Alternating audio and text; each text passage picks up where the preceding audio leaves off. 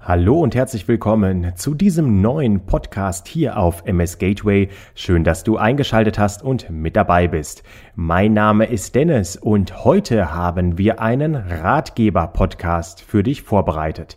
Ja, in den nächsten Minuten möchte ich mich mit dir darüber unterhalten, was man eigentlich unter Multiple Sklerose versteht.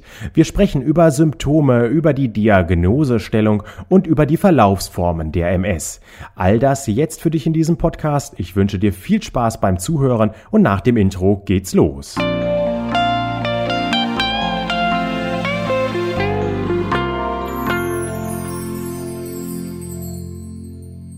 Lass uns doch zu Beginn erst einmal klären, was versteht man eigentlich unter dem Begriff Multiple Sklerose?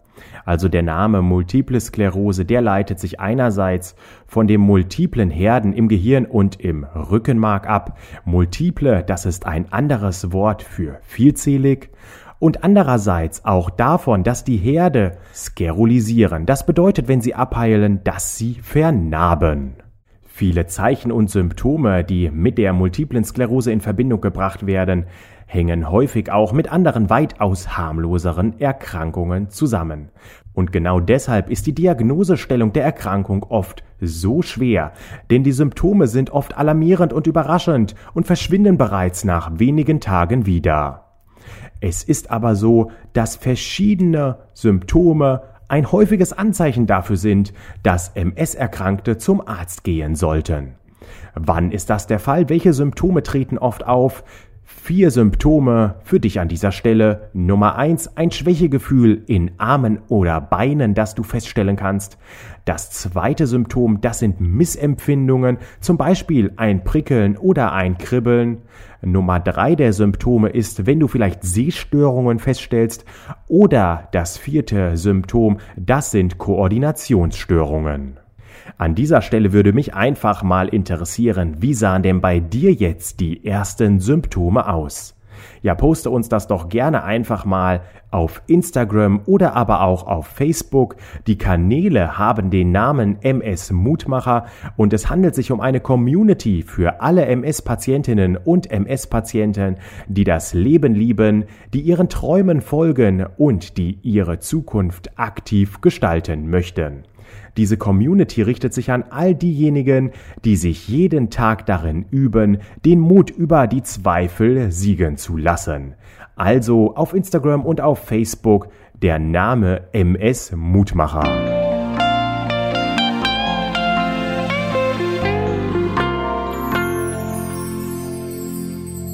Es gibt also verschiedene Symptome, die auf die MS hinweisen können, aber trotzdem gestaltet sich die Diagnosestellung wirklich schwer.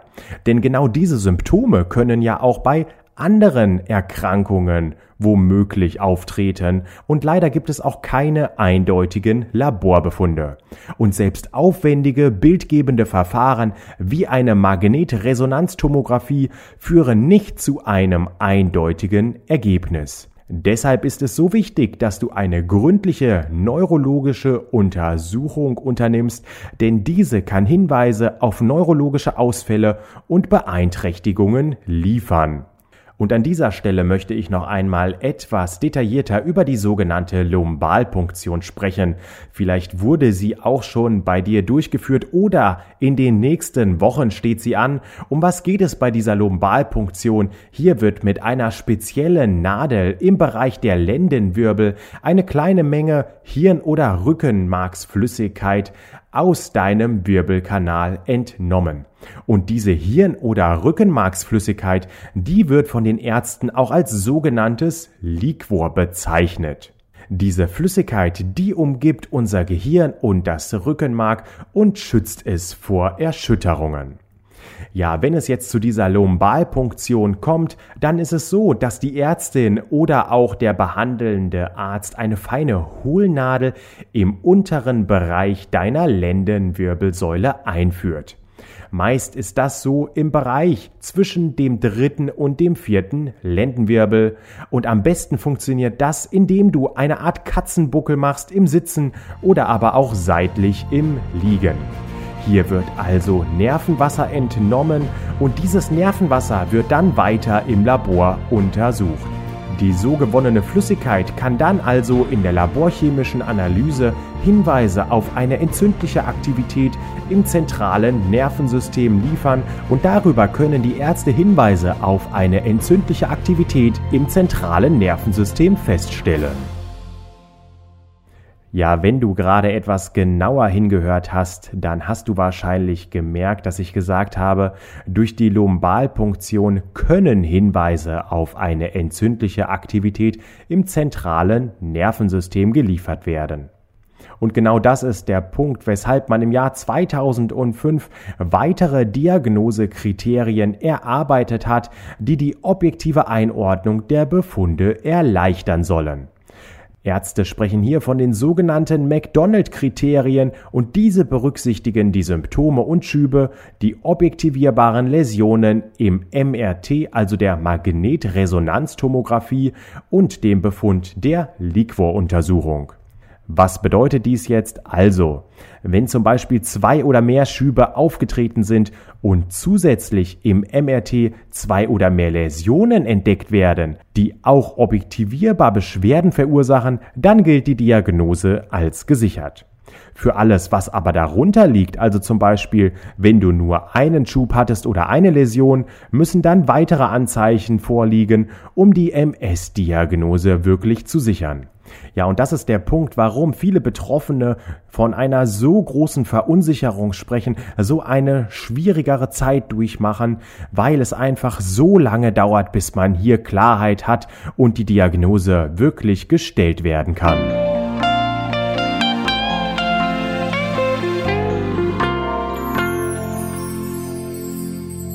Jetzt lass uns nochmal die einzelnen Verlaufsformen der multiplen Sklerose etwas genauer anschauen, denn die multiple Sklerose entwickelt sich bei jedem Menschen individuell und ist leider überhaupt nicht vorherzusagen. Von Person zu Person ist sie also unterschiedlich.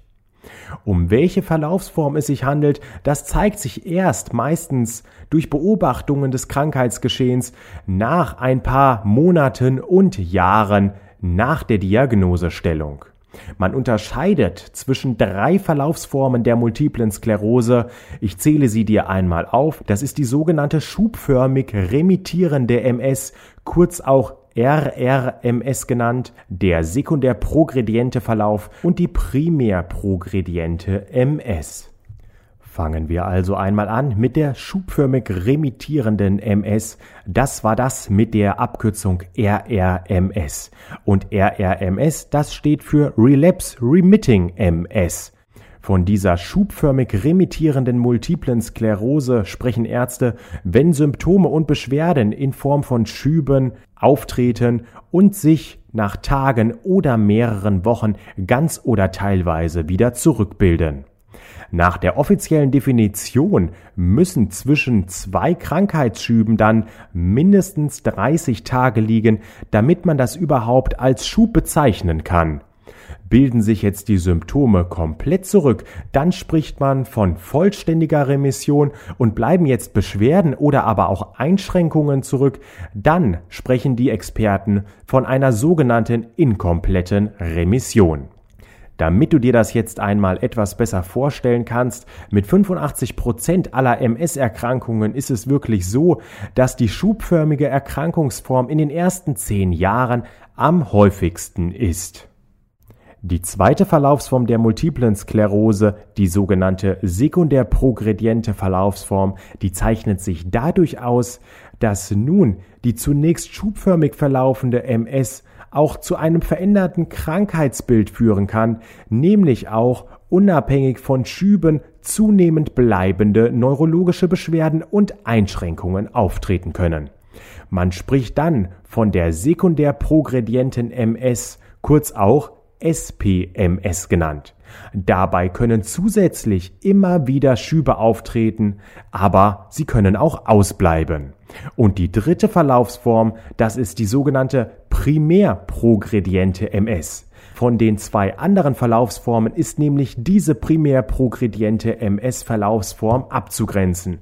Hier treten von Anfang an keine Schübe mit entsprechenden Rückbildungen auf, sondern es kommt zu einer schleichenden Zunahme der neurologischen Beschwerden und Einschränkungen. Nur ganz selten treten auch hier einmal aufgelagerte Schübe auf. Damit du dir das auch wieder etwas besser vorstellen kannst, etwa 15 Prozent aller Menschen mit MS entwickeln diese Verlaufsform, die sogenannte primär progrediente MS.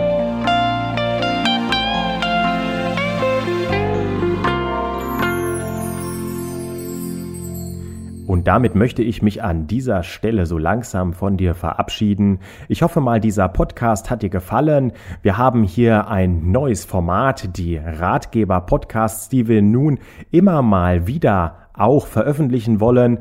Bisher war es ja so, dass auf MS Gateway verschiedene Personen über ihren Alltag mit der Diagnose MS gesprochen haben und in diesen Ratgeber-Podcasts wollen wir dir einfach noch einmal so ein paar Informationen rund um die Diagnose Multiple Sklerose mit auf den Weg geben. Das Ganze kannst du natürlich noch einmal in Ruhe nachlesen auf der Website www.ms-gateway.de.